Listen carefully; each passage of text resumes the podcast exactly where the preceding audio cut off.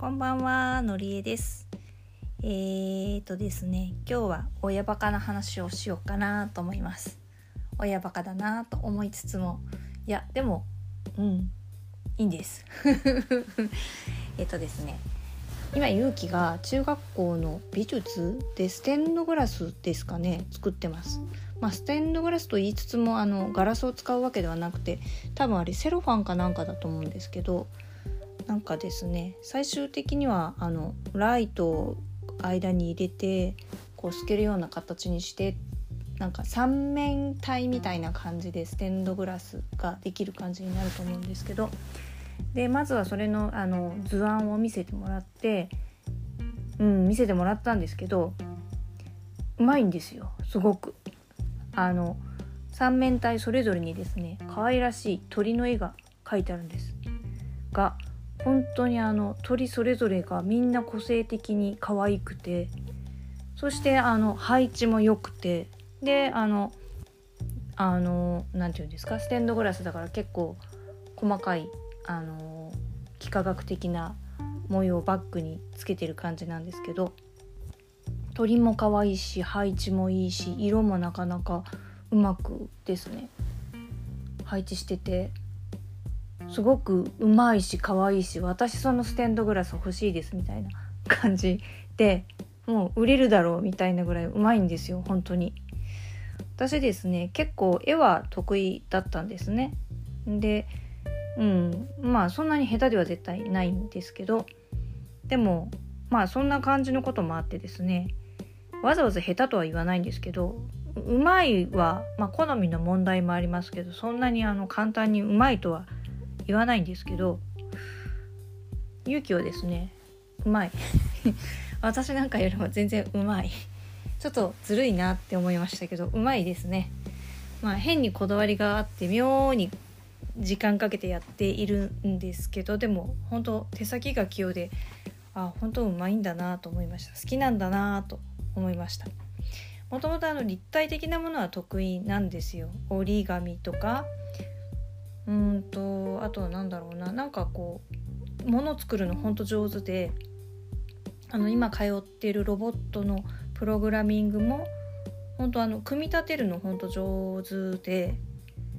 あのなんか立体的なものへのあの造形が深いというかもともと立体的なものを考えるのが得意なので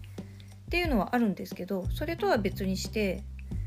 うん、デザイン的にもうまいし、うん、うまいです。本当に。まあ親バカっちゃ親バカだけど。あの文句なくうまかったので今回。本人にはここまで褒めてませんけど。でもうまいです。本当にああ上手だわと思って。すごくだから完成が楽しみだし。できればあのステンドグラスは私が欲しい。まあどうなるかわかんないですけど。ちょっと出来上がりが楽しみで。で今日ちょっと聞いてみたんですよね。あのステンドグラスどうなってんの？って。そしたらなんかい野暮なことは聞くなみたいな感じで。なんか反応が悪くてですね。それ以上聞くなこの野郎みたいな雰囲気を醸し出していたので進捗が分かんないんですけどどうなんですかねあれは。なんか最後の最後で自分のこうポイントになるところなんかちょっとミスったんですかね。そういう可能性とかもあるんですけど。まあ最終的にどうなるのかなっていうのが楽しみであります。っていうところでねなんかやっぱりあの好きなものとか自分が楽しくなっちゃうものとか自然にこう心が躍るとか前向きになれるとかウキウキするとか、まあ、そういう風なものにあの無理しないで関わっていったりする方がやっぱいろいろいいんだろうなとはすごく思いましたちょっと話ずれるんですけど2日前ですねがあの健康診断に行ってきましたで胃カメラ飲んでやってきたんですけど胃カメラってやっぱり結構大変じゃないですかで私はあの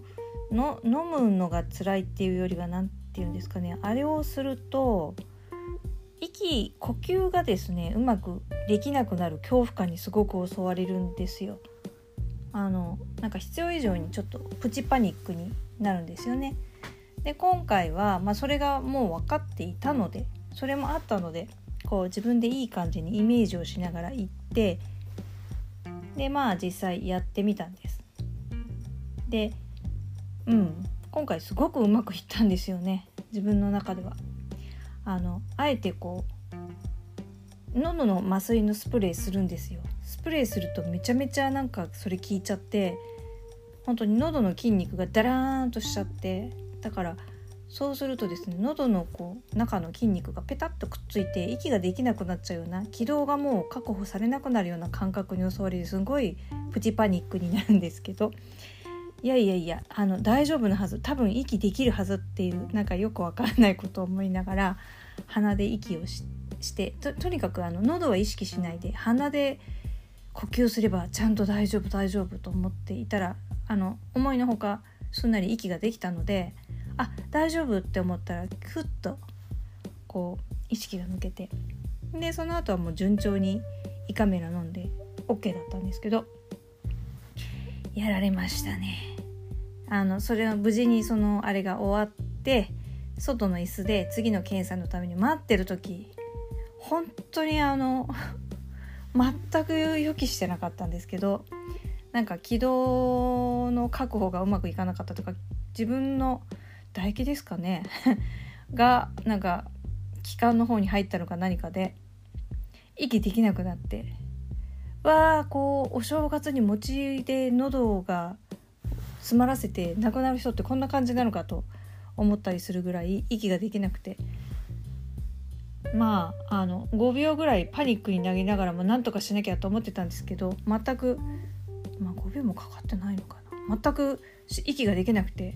うわーと思ってこうちょっと自分ではどうしようもなくなってでしょうがないから手を挙げて周りのその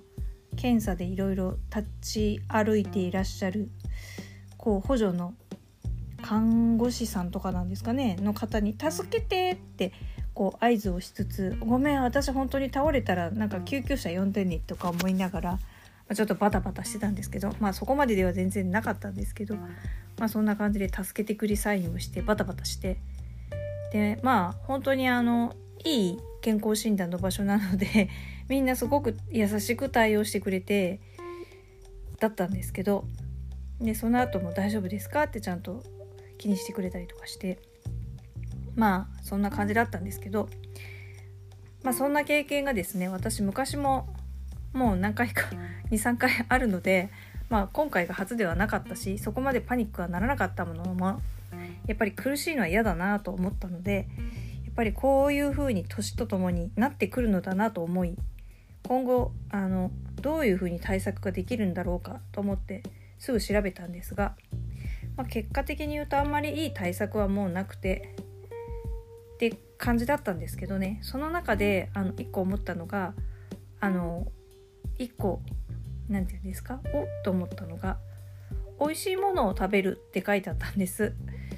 でなんでかっていうとその自分のこう感覚でね美味しいもの食べたなとかその思えるとこう自分の中の神経がいい形で反応してくれてその何か物を飲んだりとかした時に反応が早くなって通常通りの反応になって気管の方にあの入らなくて済むように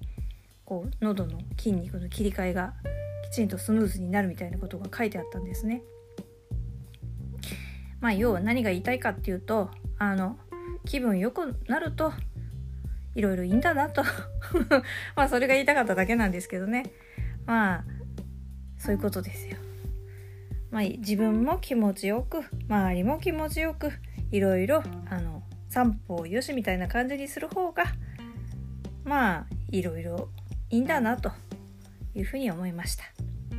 ということで今日も長くなってしまいましたが聞いていただいてありがとうございました。明日は勇気と話せるかなと思ってます。ぜひまた聞いてください。なりえでした。